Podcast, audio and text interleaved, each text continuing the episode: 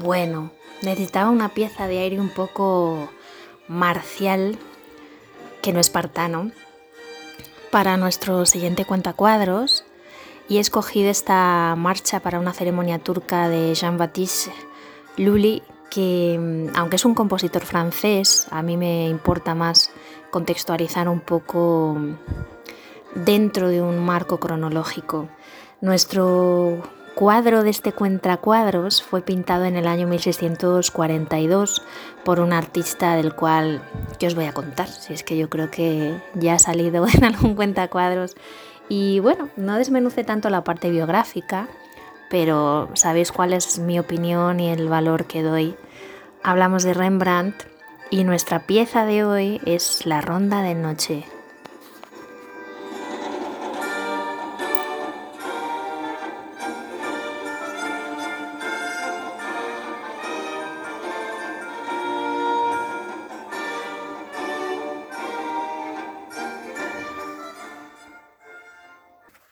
Pues nos encontramos de nuevo con este fabuloso pintor y grabador neerlandés, porque fue un genio no solo en el mundo de la pintura, sino también en el del grabado, uno de los artistas más importantes de Países Bajos y cuya aportación a la historia del arte es absolutamente singular.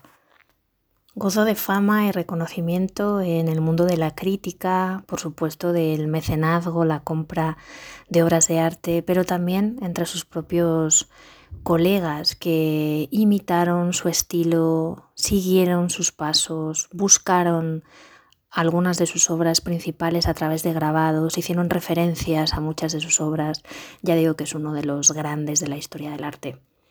Rembrandt destaca sobre todo en el género del retrato y también en cierta medida de escenas de pequeño formato de temática mitológica, iconografía religiosa. Cuando hablo de mitológica son ciertos guiños, obviamente las obras teñidas de una carga alegórica y simbólica importante a nivel político.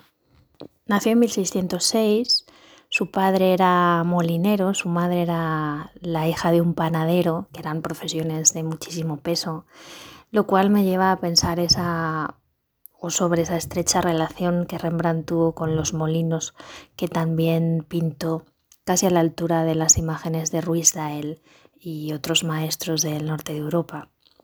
Se formó en Ámsterdam junto a Pieter Latsman y pronto inauguró su propio estudio en la ciudad de Leiden, donde impartía clases de pintura y bueno, pues fue dejando un poco su huella en artistas que después tendrían cierta fama. Fruto de su trabajo constante, pronto haría una interesante red de contactos que le llevarían a establecer conexión con el mismísimo príncipe Frederick Hendrik, que fue uno de sus primeros y más mm, importantes mecenas. Ese nuevo nivel de reconocimiento le permitió mudarse a una ciudad principal como era Ámsterdam, donde no solo crecería su éxito, sino también su fortuna y bueno, comenzaría a llevar una vida a su gusto.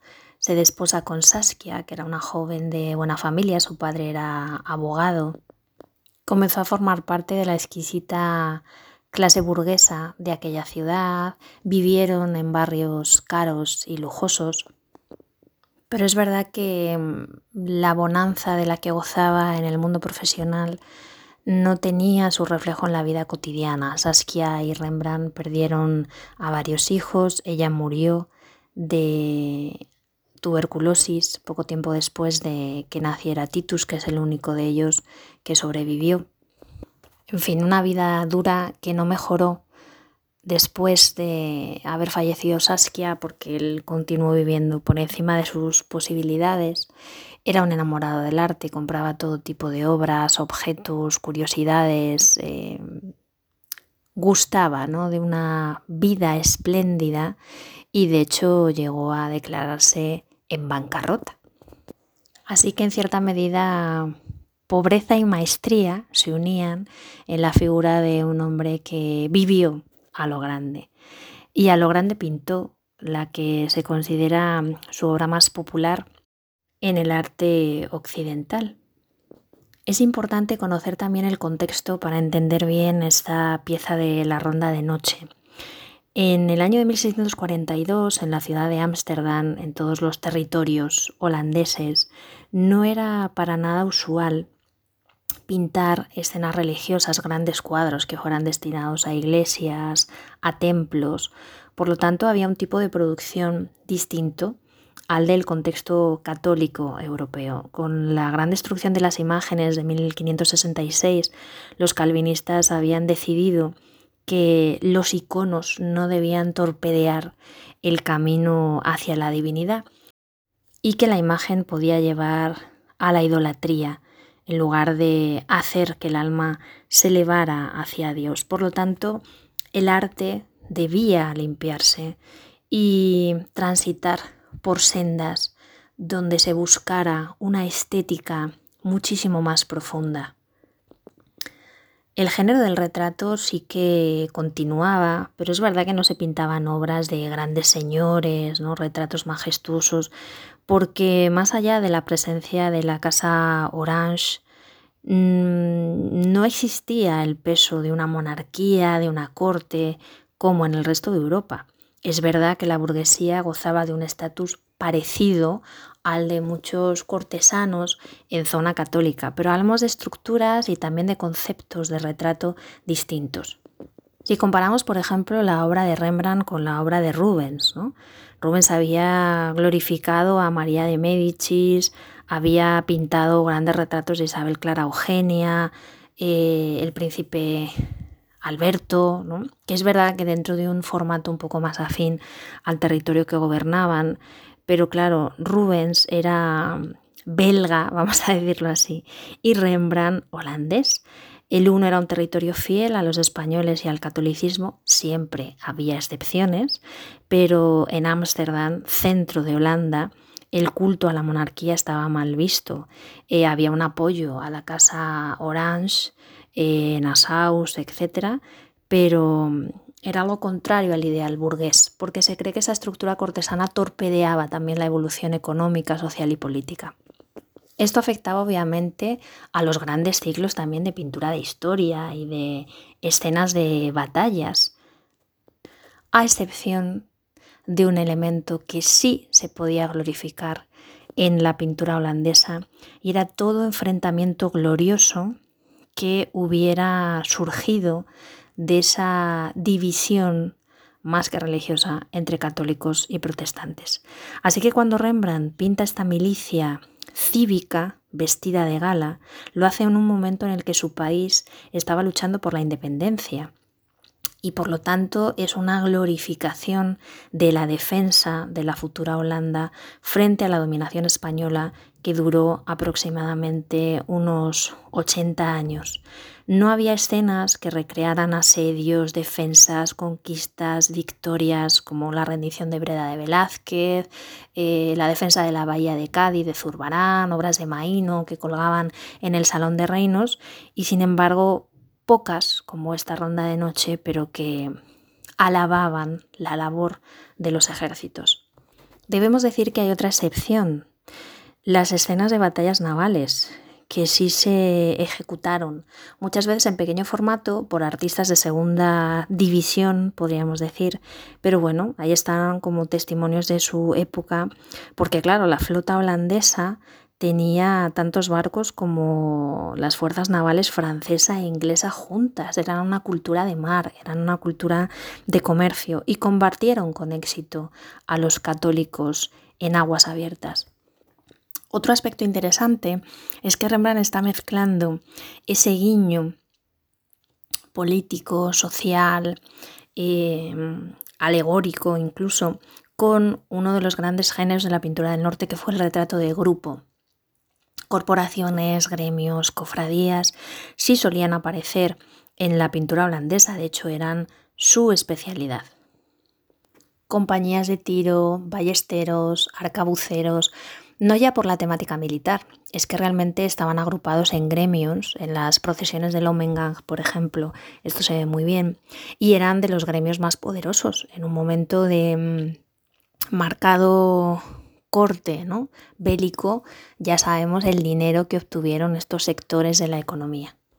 Pues bien, todos los personajes que aparecen en la ronda de noche son miembros de una de estas sociedades y lo que está tratando de representar Rembrandt, obviamente posaron para que él tomara apuntes, pero es el instante mismo en el que el capitán ordena a su lugarteniente que la compañía comience la marcha para realizar la ronda de noche.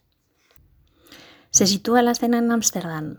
No lo sabemos. Realmente no hay ningún tipo de elemento que sirva como coordenada para realizar esa conexión espacial probablemente sea una especie de escenario que el artista inventa para ir encajando las figuras y que sirvan como contexto. Obviamente sí hay alusiones a Ámsterdam en las banderas, por ejemplo, con tres cruces que cuelgan a modo de pendón, son los símbolos de la ciudad. No es una presencia simbólica o incluso institucional, pero desde luego es un símbolo visible y claro.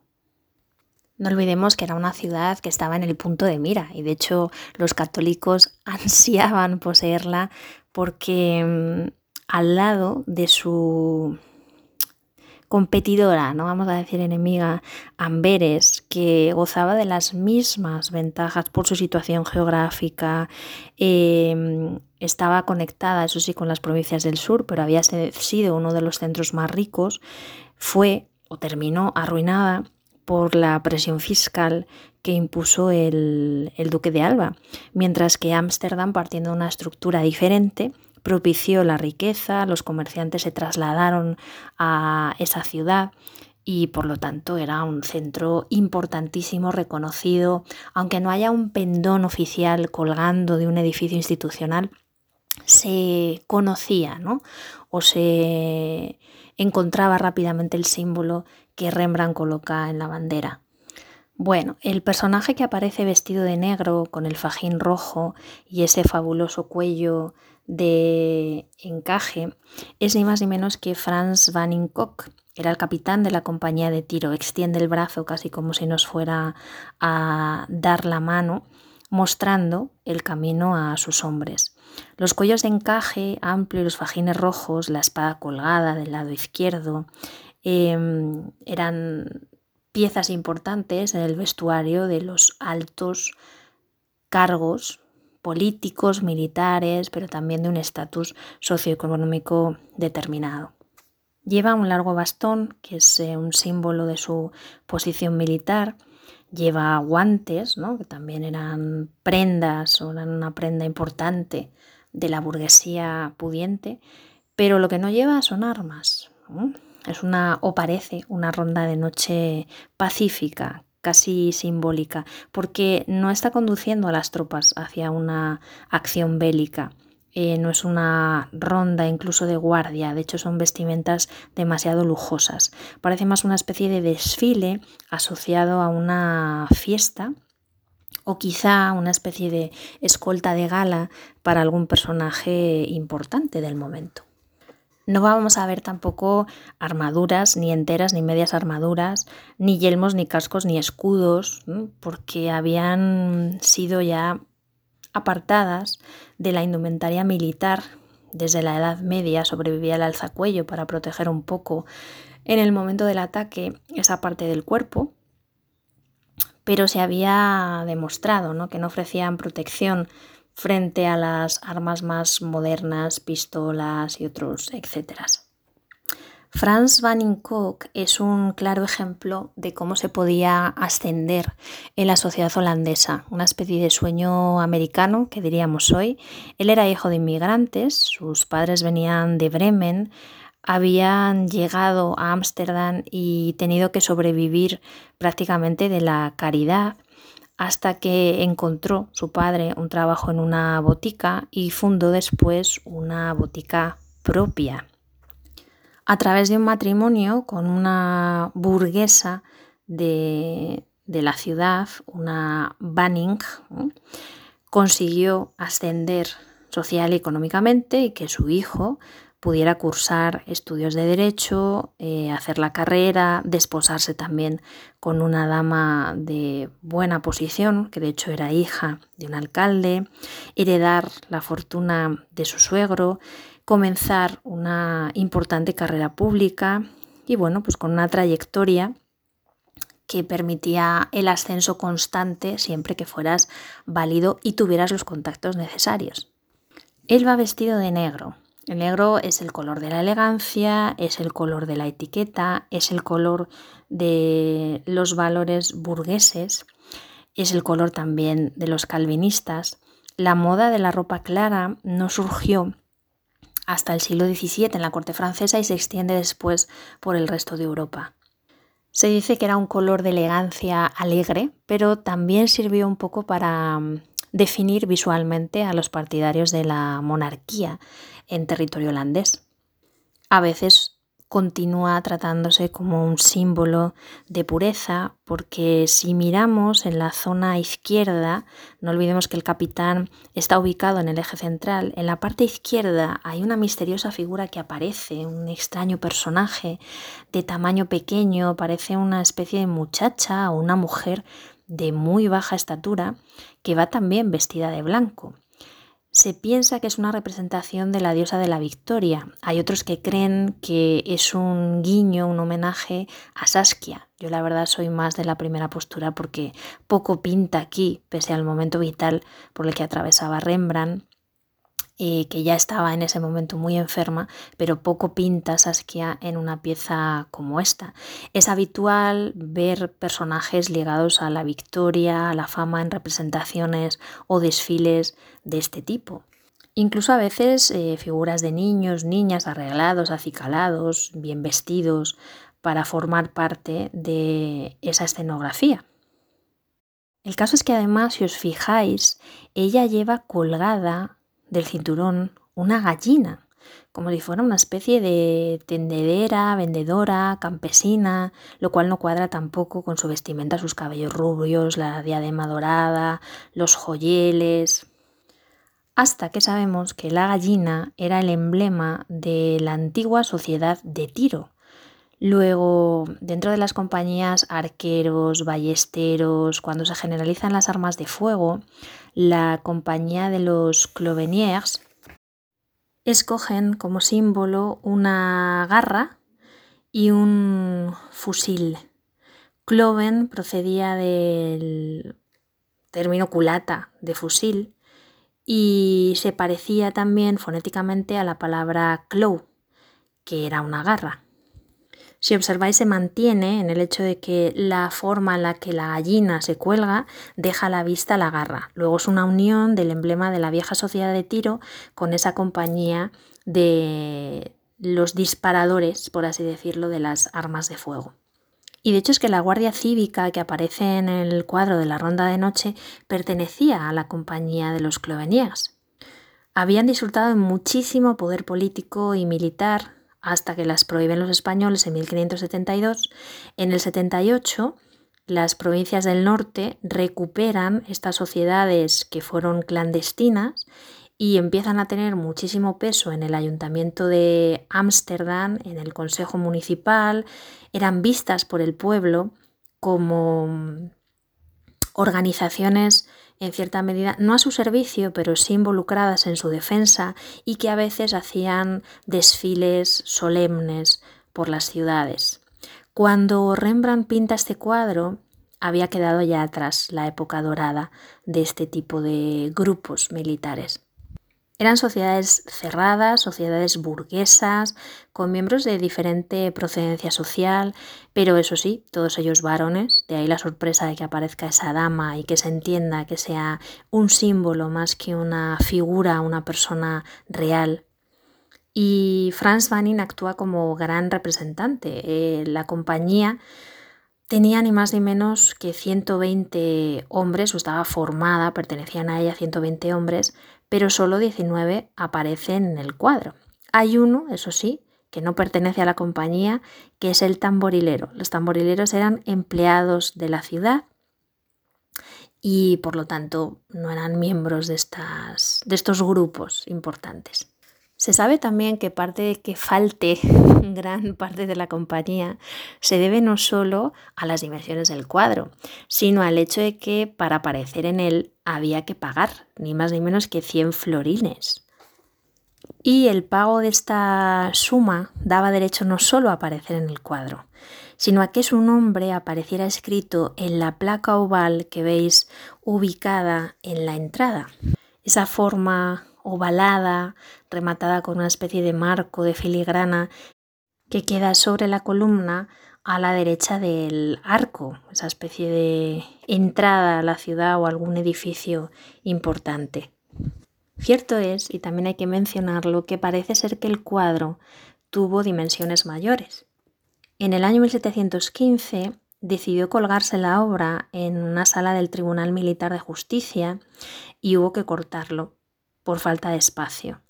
Eh, por la zona superior, una franja de unos 30 centímetros e igual por la zona inferior. Y de hecho hay copias del momento en el que Rembrandt lo pintó que nos permiten ver efectivamente cómo se produjeron esas mutilaciones o cortes.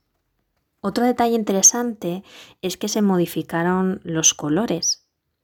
La ronda de noche no solo ronda de noche porque se hiciera en esa franja horaria, sino porque el color y los barnices fueron oscureciéndose de forma progresiva y afectando a la visión de la obra. Los tonos cada vez eran más oscuros y fue quedando así grabado en la retina y fue siendo valorado también porque dentro de que Rembrandt es un pintor que sigue la tendencia del tenebrismo de Caravaggio, trabajando la luz de una manera algo distinta al maestro italiano, pero bueno, hundiendo las raíces ¿no? en esa técnica de, de claroscuro, la gran aportación la hizo el mundo del romanticismo, que redescubrió la obra, amantes ya sabéis del mundo de la noche, la oscuridad, etcétera, etcétera, vio en ella un no sé qué, qué, qué sé yo, diferente y fue recuperada del olvido. Sumando también a esto que romanticismo, revoluciones románticas, recordad lo que decíamos al principio, división definitiva entre Países Bajos y Bélgica, eh, necesidad de una identidad nacional, de un sello cultural, de una escuela determinada. Rembrandt era el gran símbolo y los holandeses buscaron en él aquellos tiempos dorados ¿no? de una cultura única, patriótica, netamente holandesa. Ronda de Noche se convirtió en el gran ejemplo del saber hacer y la maestría artística de un pintor que no había tenido parangón en ningún otro lugar de Europa. Una vez la obra se llevó al Rijksmuseum, se convirtió en la pieza clave de la colección.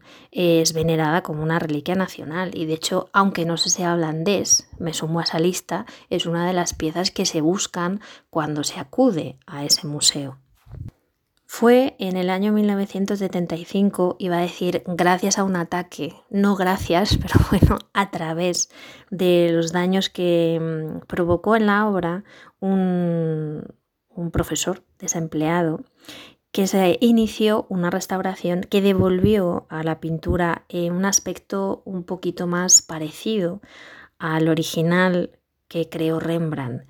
La luz que apreciamos hoy es la luz más o menos que el pintor tenía en mente y que fue transmitiendo a través de sus pinceles. Es una obra no más brillante, no más colorida, no más luminosa, pero donde sí ese haz de luz cenital eh, va bañando ciertos personajes, ciertos objetos, ciertos elementos, configurando la organización de los mismos, donde veis que hablábamos de retrato de grupo, pero realmente lo que a Rembrandt le interesa es la composición y que todos figuren ahí de una manera u otra, pero no son retratos pormenorizados y minuciosos. Se recrea en lo matérico, se recrea en la tela, se recrea en las texturas, se recrea en esos elementos de cultura material tan propios de la pintura del norte y sobre todo en generar ese ambiente también un poco detenido en el tiempo, no como, como Vermeer y como otros autores de esas coordenadas del norte de Europa, pero hay una serenidad en la pintura holandesa que desde luego te detiene. En el momento en el que estás en la sala te vades, te olvidas, te adentras en, en esa pintura y lo haces desde un estado de ánimo quizá diferente a cuando contemplas una pieza de Leonardo o una pieza de Rafael.